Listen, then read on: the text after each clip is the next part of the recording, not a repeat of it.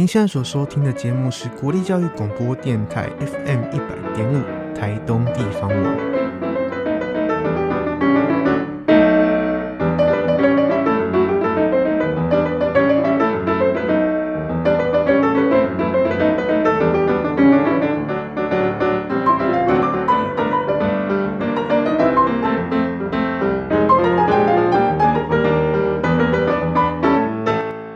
早餐吃什么？吃你想吃的。我是早餐自由配的主持人贝壳。不论是吃中式，或是西式，或是超商，我们这单元都会邀请我们的来宾，然后看看每个来宾的故事，然后细细品尝他们的篇章，然后也许我们可以从中有所体会。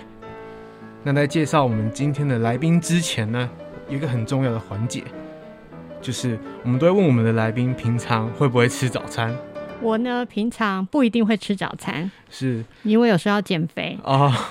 想说有可能那个来宾可能是太忙，有的时候是纯粹为了减肥不吃早餐。是 是是。那如果吃早餐就是为了陪小孩吃早餐，那就是一起吃早餐真的很重要。那就是今天的来宾，我觉得很特别。然后我们的受访。的来宾其实很多事情要忙，然后他百忙之中呢，抽空来上我们早餐自由配的节目呢。那因为我现在是那个国立台东大学二年级的学生，然后很刚好呢，我也是就是我参加一个社团，然后那个这这个社团是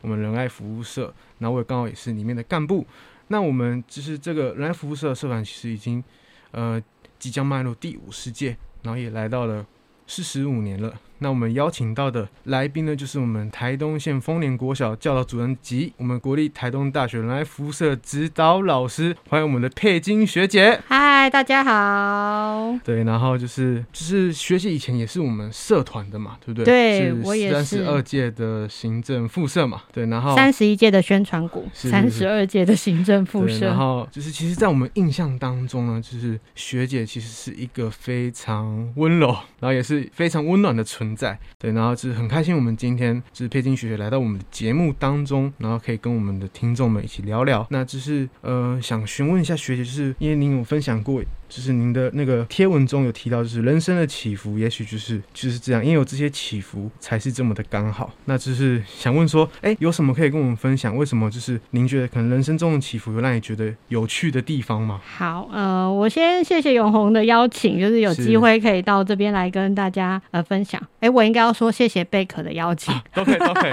好，可以有机会到这里来跟大家聊一聊。那其实我呃。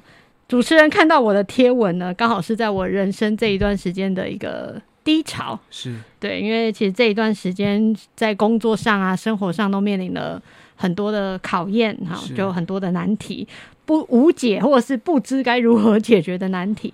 那刚好在我生日那天，我觉得我有一个顿悟，就觉得说，哎，就是我们的人生是不是就像那个心电图一样？嗯，如果我是一条平平的线。其实也就死了，就蛮无聊的。对，就是其实好像就没什么，可能其实它就要像我们的心电图一样，它其实是有一个上上下下的那种起伏啊，那种波纹，好像才叫正常，是才会是一个呃正常的规律。所以我那时候其实是有一个感受，就觉得好，那也许我这段时间刚好在低潮，那也因为这样的想法，会让我觉得我有一点希望，就是说哦，其实。再过一会儿就会迎来了另外一个风头，对对对对对，就人生好像就是这样子上上下下，没有办法说啊一路都很平顺或一路都很低迷这样子。哎，我觉得自己只是忽然那一天冒出了这个想法，然后就有了这样的感受。嘿，那我觉得如果要分享生活中什么好玩有趣的事情，就是。呃，小孩有的时候就是可爱到了极限，但有时候就会让你气到。他们像天使也像恶魔。对对对，就是又天使又恶魔，就是，但是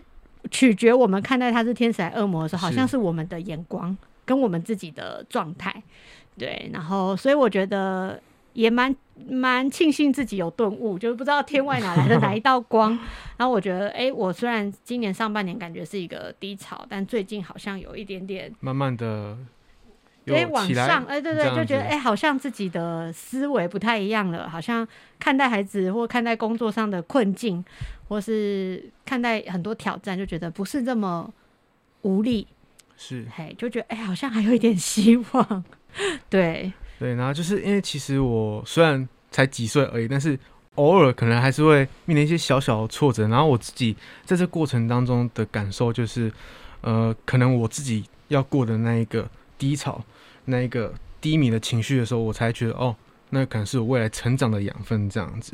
那就是我刚刚前面有介绍到，就是我们的佩金学姐是我们就是丰年国小的那个教导主任，主任然后也是我们的特教的老师。嗯，那是其实蛮好奇的，因为其实学姐是读我们以前文修系前身是那个社教系，社教系嘛。那想问说，哎、欸，为什么你有这个？为什么会决定就是加入这个教育的一个大家庭？哦，其实当老师这件事情是我误打误撞吗？不是，是我从小到大的梦想。哦，梦想。对，所以我大学联考的时候，我是把那个时候还是师范学院的时代，是，我是把台湾九所师范学院从第一分数最高的，就是它会有历年录取分数嘛，是，从分数最高的一路排排排排到分数比较低的。对，那所以其实。就很因缘际会的，总而言之就到了社交系。反正因为在那个时代，呃，教育学院没有分不分系所，以后都是国小老师，所以他都等于往我人生的目标迈进。所以我倒没有特别的呃去选所谓的系所。那但是大学的时候，因为想说我的目标很明确，我要当老师嘛。那知道说你人生一定要越斜杠越有机会，是，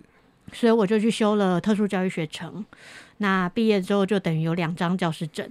那我考试的那一年就是一个抉择，就我到底要考一般老师还是要考特教老师，有一点点是跋杯啦。嗯、那感谢上天的指示，总而言之，我最后就是考上了特教老师。是是是。所以这几年才会都在特教的领域服务这样子。是那所以其实学姐其实从很小开始就是决定我要当老师这样子。对。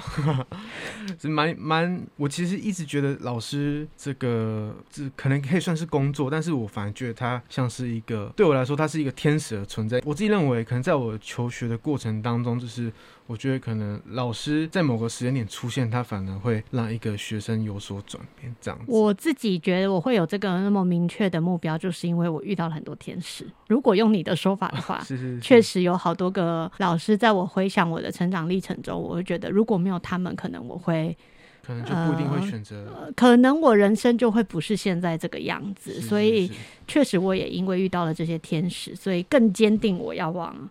这个目标迈进。是，那就是我刚刚前面其实也有提到，就是刚刚学姐有跟我们分享说，她是我们台东大学仁爱服务社三十一届的宣传股，然后三十二届的行政副社，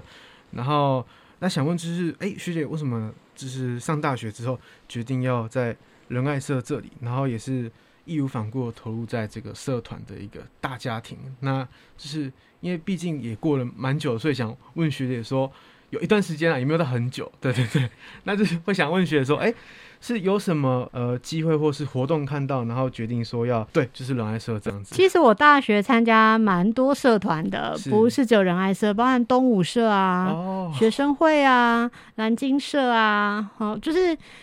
我应该就是一个，我觉得可以尝试，或我可以有所学习，是或者是我可以增加我自己的呃视野、经历的地方，我都会愿意去试试看。就是跳脱舒适圈。对我，我觉得我是一个蛮愿意去挑战和尝试各种不同角色和任务的人。那。确实，在仁爱社花了蛮多时间留下来的，很大的原因是因为有很多很棒的伙伴。好，在仁爱社有一个很特别的地方，就是伙伴的那个依附感很强烈。是，我觉得这个部分是让我一直对仁爱社有一个很大的呃关，呃，有一个很大的归属感的一个蛮关键的地方。是是是。嗯，那想说帮听众们稍微。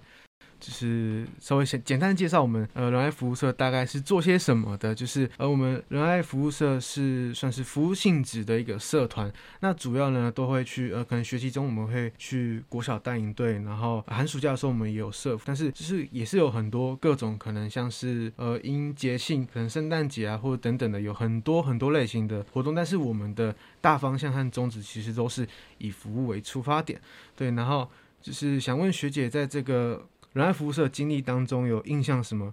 呃，有什么印象比较深刻的地方吗？哦，我印象最深刻应该是第一次带社服是的那个小朋友，他们到我们大四，他们还会写信，写信寄给你们吗？对，就是因为以前在大学的时候，他们没有办法直接寄到我们手上，他就是，是例如说寄到呃哪一个系所几年几班，然后学号、你的名字这样子，就寄到台东大学，然后。我觉得那个小朋友只是因为跟我们短短三五天的相处，他还愿意写一封信来关心这个某某姐姐你过得好不好？我那时候叫月亮姐姐，啊，月亮姐姐或兔子姐姐有两个称号，过得好不好啊？然后你现在在做什么啊？我很想你啊！我觉得那个时候看到这些卡片跟关心的时候，会有一种哇，就是还有人记得你曾经陪过他一段。开心或温暖的时光，是你就会忽然觉得哇，这个人跟人之间的那个连接，连接是很是很微妙的。是对，那就像我，虽然我也已经长那么大，我现在也还记得我小时候参加 YMCA 的营队的时候，我要。结业式的这活动最后一天，我哭着跟那个我的队服说：“你们不要走，我想跟你们回家 的那种感觉。”那我觉得确实在仁爱社社服，我们去到很多偏乡的学校，也常常感受到小朋友其实他们很期待有很多人可以，呃，很真心的陪伴他们，然后跟他们一起度过这些快乐的时光。所以这个部分一直是我每次想到仁爱社，我都觉得还蛮蛮感动、蛮温暖的部分。对对对。哎，那想问学姐，那时候您说那社服是在哪一间国小？哎，我的第一间哦，应该是瑞园。然后，但是我刚刚记得，我我刚刚说到那个小朋友是瑞园国小的小朋友，是但是写信给我们的小朋友，好像还有力道的小朋友跟。对不起啊，我忘记小朋友是哪个学校，但是就是记得小朋友写信过来过。对、欸那，那现在还有在那个吗？没有，没有再联络了。对，因为其实对，就是就断讯了。可是你心里面就会记得那一份温暖，虽然没有保持联系，就像我们可能没有办法跟以前我们很喜欢或对我们很好的人维持一个很好的互动，可是你会记住那一份那一份感受。对。然后就是像呃，我自己觉得我们可能呃，这个人爱服务社的每一个伙伴，其实多多少少，其实每一个人会选择这里，其实都像学姐说，就是我们小时候可能都有参加什么营队，然后其实那一份感受，像是我小时候，呃呃，我小时候可能很近啊，因为我毕竟年龄也没有到很很，只是。没有很久以前，对对对，只是国小的时候，我有参加一个叫做英语品格营，嗯、然后其实那时候是我在叛逆的时候，然后我可能就是有不乖，然后其实就就，但是姐姐有一个姐姐就写卡片，然后还是用爱心的卡片，然后其实我一直留到现在，然后虽然那个已经有点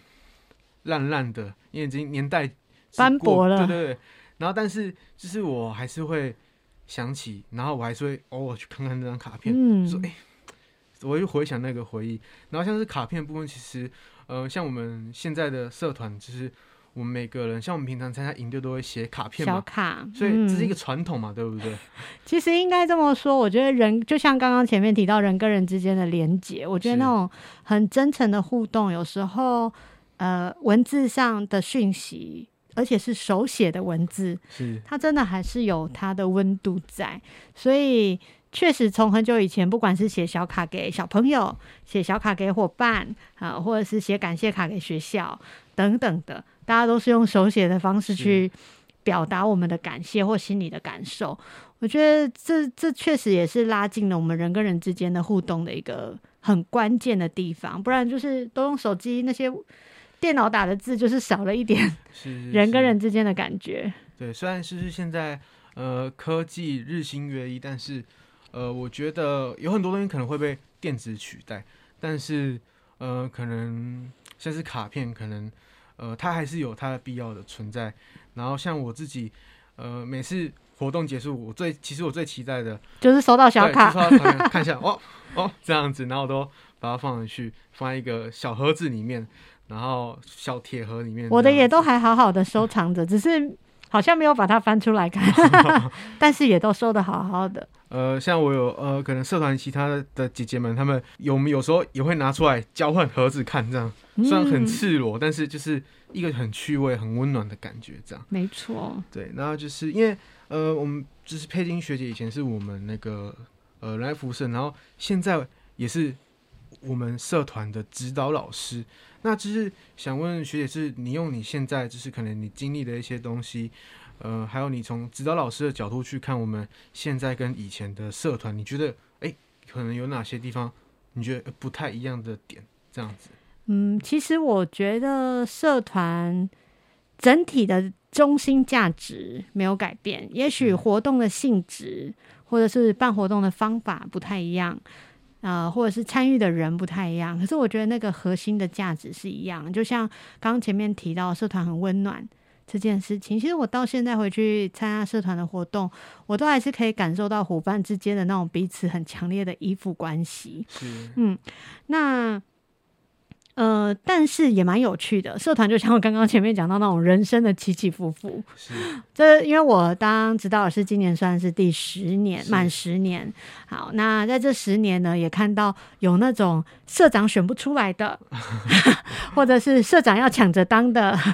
就是。很各种状况，对对对，就是各种状况，然后你就会发现，其实它就是一个起起伏伏。那有的时候参与的人很多啊，有几年就是怎么样都找不到伙伴来参加啊。有的时候很好找合作学校，有的时候问了十几二十间，还没有学校愿意合作。还、嗯、我觉得它就是一个很自然的，就如果像刚刚前面分享我们人生的那种经验跟感受上，我觉得它好像就是一个。呃，很自然的波动，就是会有好啊，有不好。那我觉得没有最大的，没有太大的差别。就像我刚刚说，那个核心的价值是没有改变的。活动的形式虽然不一样，但我还是可以蛮强烈的感受到，呃。当伙伴们之间有人本来最依附的伙伴要离开了，或是要毕业了，呃，留在下面的学弟妹啊，那个不舍的那个强烈程度，其实我觉得跟以前是差不多的，多对。然后也会发现，像这两三年，陆陆续续会有一些毕业的学长姐回来，他们约回来的都不是同系的同学，都是社团的伙伴。对，这其实跟我也一样，我到现在。呃，已经毕业了这么多年，我们会在暑假或者是寒假刻意的聚会的伙伴，其实就是社团的伙伴。对，所以那个人跟人之间的关系，我自己觉得，也许参与活动的人变少，或者是办活动的挑战性变多，可是那个社团本身的核心价值，就是不管带给别人温暖或带给自己温暖，那个互相支持和依附的关系，其实还是很强烈。是，那我自己现阶段的体会呢，就是，呃呃，我觉得可能像可能其他性质呃的社团，或是其他的学生或者系学会，但是我觉得我自己在社团中体会最大的就是，我们伙伴跟伙伴之间的紧密度是很高的。就是我们虽然我们的宗旨是可能会去带活动、带营队，然后，但是我觉得。最重要的是我们跟那个伙伴之间的一个连结，嗯，对，我是觉得，其实这也是我会决定要留下来在社团的一个原因。然后，呃，像因为社团的历史其实非也是非常的久远，然后就是整个的架构都很完整，所以我觉得是非常的对我来说是一个非常特别的一个地方。其实我觉得，因为社团本来就是一个服务性质的社团，那服务的价值它本来就是在把。呃，不管我拥有多少，我都乐于分享，跟我都可以把我所能呃提供的东西，就带给你。是，就不管我自己本身多富富足或不富足，我都可以分享的这样的心态。所以我觉得，愿意来到社团的伙伴们，也确实都有很乐于分享的特质。是，嗯，所以也许也是因为这样，所以伙伴们常常也就可以。呃，互相支持，那我觉得这些互相支持的过程，就会是呃，让大家一直可以发展出这么紧密的伙伴关系的一个很关键的原因吧。是，那就是、嗯、呃，在未来我们社团呢，呃，就是不管是我们还是会希望说有一个好的一个永续的一个经营嘛，嗯、那就是呃，想问就是我们佩金学姐觉得，哎，我们怎么该让这个社团有它的服务的一个价值，或是它的一个整个核心，应该怎么把它加深或加广吗？其实我觉得。人跟人之间的连接这件事情是不可能被取代的，是它就是一个基底。对，因为我觉得我们人本来就是第一，它就是个群居的动物。是其实你看科技现在不管它多么的发达，就算这几年因为疫情，大家可能出不了门，可是你会发现，大家最渴望的原始的状态仍然是人跟人之间的连接跟互动。所以我觉得这个这个东西它本身是不会被。它不会被取代的，它是一个很很核心的东西，所以我觉得这这既然是社团的核心价值，它也不不用很刻意的要去呃改变，或是刻意的调整，然后去因应时代的不同。嗯、呃，不过我其实常常跟每一年的社长，我都会分享，我说，哎，呃，我们的价值在这里，但是形式有好几百种。对，那要怎么发展这个社团，或是要怎么去变化它？我觉得那个就是看社长的智慧，因为我觉得，呃，管理或经营一个社团，其实就像是在未来为你自己人生好了，或工作的蓝图上，你要怎么去气划好了，或执行的能力。所以，其实我觉得我每一年跟社长，我都说，哎，虽然社团有这么多历史悠久的活动，但你要不要？延续办理，或者是你要怎么样去变化它，我都觉得诶、欸，那充满可能性。对，那我反倒比较不会设限，因为我觉得，嗯，我的角色是指导老师，比较是在陪伴解决可能无法解决的问题，和提供呃部分的支持。所以我我我觉得这几年蛮棒的，是我都可以看到，哎、欸，伙伴有一些不一样的想法，就是他们可能会。自己想要把社团，他觉得我就是很明确，我就只要延续，我不要改变，嘿，或者是我想要有调整，嘿，那我觉得包含你合作的单位啊等等的，因为现在各种社服团体也一直在改变嘛，所以我们可能本来跟这个团体合作，也不表示我们以后一定要永远跟跟这个团体合作，所以我就常常会跟伙伴说，可能性要你们来创造。但我会支持，嘿，那我觉得那个核心的价值，我就会，其实就像每一年社长股，我也会跟他们聊，就大概像刚刚我跟你聊的这样，他们也都会发现，哎，对，确实每个人会愿意留在这里，是因为感受到那个彼此之间的关系。好，那其实我觉得目标是很明确的，你不管用什么样的活动，你只要能够维系住这件事情，跟守护住这个核心价值，其实。都是很，我觉得就是充满可能性啦。是对，那就是因为我们像社团中可能遇到，呃，像学姐刚刚说，我们可能无法解决的事情，没有错，我们都是说，哎、欸，不然我们去问个佩金学姐该怎么处理这个事情，这样子。那就是因为在我们现在就是整个大环境是因为有疫情的出现嘛，嗯，就是也打乱了我们生活的脚步。虽然我们现在好像已经慢慢的感觉要回到我们原本生活步调，但是我们还是。还是有因为这样有一些改变，像是我们仁爱服务社在今年就是有办理我们社团的第一次的一个线上营队，然后也是在就是丰年国小办理这样子，那就是会想要问学说，哎，在可能现在的教育环境，呃，可能遇到疫情，那呃，可能学校端啊，可能有遇到什么样的困境吗？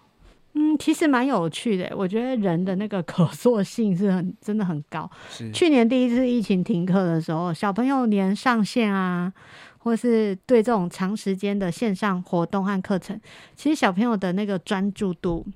或者是参与度，我觉得都是比较有限制的。可是今年，我觉得在我们学校可以看到，连一年级的小朋友他们都可以参与线上课程。然后都可以非常专心的，呃，维持至少三十分钟左右的学习。那其实我今年看到社团在做这个线上营队的时候，我觉得蛮蛮惊喜的，是就是小朋友确实也还是能够很积极的参与，蛮蛮有趣的。因为其实现在线上会议的形式很很丰富了嘛，他们可以开小的房间嘛，会议室啊等等的，就是分组讨论。哎，小朋友好像也都可以很快的接受这种改变，然后就哎，就像我们在社团带活动一样，对。那不过我觉得我今年看到这种线上一顿的时候，我有另外一个想法，就是哎，也许我们本来仁爱社五个小时的活动，我要怎么把它浓缩成两个小时或三个小时在线上办理，但能够仍然可以传达出一样的效果？对，我觉得这个也许是以后不一样的挑战。就像我刚刚说的，形式可以有很多种。也许以前办活动都是三三天或两天，啊，几天的。那以后呢？一定要这样吗？那我们要怎么做才能够维持那个，就是社团想要传递的东西？嘿，那我觉得线上营队其实看起来，我自己是觉得没有。没有太大的对对，没有太大的问题。大大部分的小朋友跟伙伴们 都好像很能够的，就是正常发挥。哎，但是其实说实话，就是线上的条件有它的限制。举例来说，我今天镜头我要怎么样？可以收录到完整的影像，是当我在表演的时候，对不对？啊，或者是当我今天在唱歌跳舞的时候，我要怎么样让画面清晰，声音收音又好？然后这种，它它确实还是带来了一些限制。哎，那最大的是最大的差别，就是因为看不到本人嘛。所以就像我们虽然呃现在有时候喜欢线上演习，是因为。线上研习省去了很多奔波的辛苦，但是那个看不到人的感觉还是，是感觉上会差很多，还是有一种隔阂感。对，那我觉得这次参加线上营队，是因为小朋友都跟社团的伙伴们已经有过至少一次的接触，是，所以不会觉得那么陌生。陌生，哎，那因为没有那么陌生，所以我觉得活动好像也都蛮顺利的。那我不知道，如果今天是 完全没有接触过经验的小朋友参加这样的营队，要怎么营造出这种，呃，我觉得这个可能都是要试过了，然后大家在一起讨论啊，来面对，可能会比较有明确的方向吧。对，然后就是因为我刚好也有参加这次的线上营队，然后就是其实我在在开始之前，其实我担心的蛮多的，但是一开始一下去之后，其实发现哎，小朋友们其实都非常的厉害，小朋友真的很厉害，对，而且他们的状况其实是超比预期的好，没错，就是不管是伙伴或是小朋友们，都是表现的真是一级棒这样子，嗯、对，那当然就是。在可能，因为我们也不知道，可能或许未来的某个时候，可能疫情又突然紧张了起来，呃，可能线上营队可能也是我们可能呃各个社团未来可能的一个方向，这样子。那就是在东大也有这么一个社团，就是我们仁爱服务社。那当然也有很多呃服务服务的一个社团，然后我们都是以服务为宗旨。在这我们仁爱服务社这四十几年下来，虽然可能大家伙伴们。都是不同的伙伴们，但是我们的一个我们的一个宗旨，都是以温暖为出发点，嗯、然后用温柔感动感动着我们彼此，也感动着这一片土地。那在节目最后呢，还有被这个土地感动，对对对，对，对，就是很开心，我们可以邀请到我们的佩金学姐来到我们节目当中，跟我们稍微小小聊聊这样子。那也许就是因为有这些简简单单的的事情，或是可能一些。起可能一些起起的浮浮，然后才会让我们的一个生活这么的刚好。然后也许呃任何的挫折或是任何成功都是一种能量的一个累积。OK，那我是早餐自由配主持人贝壳，那我们下次见，拜拜，拜拜。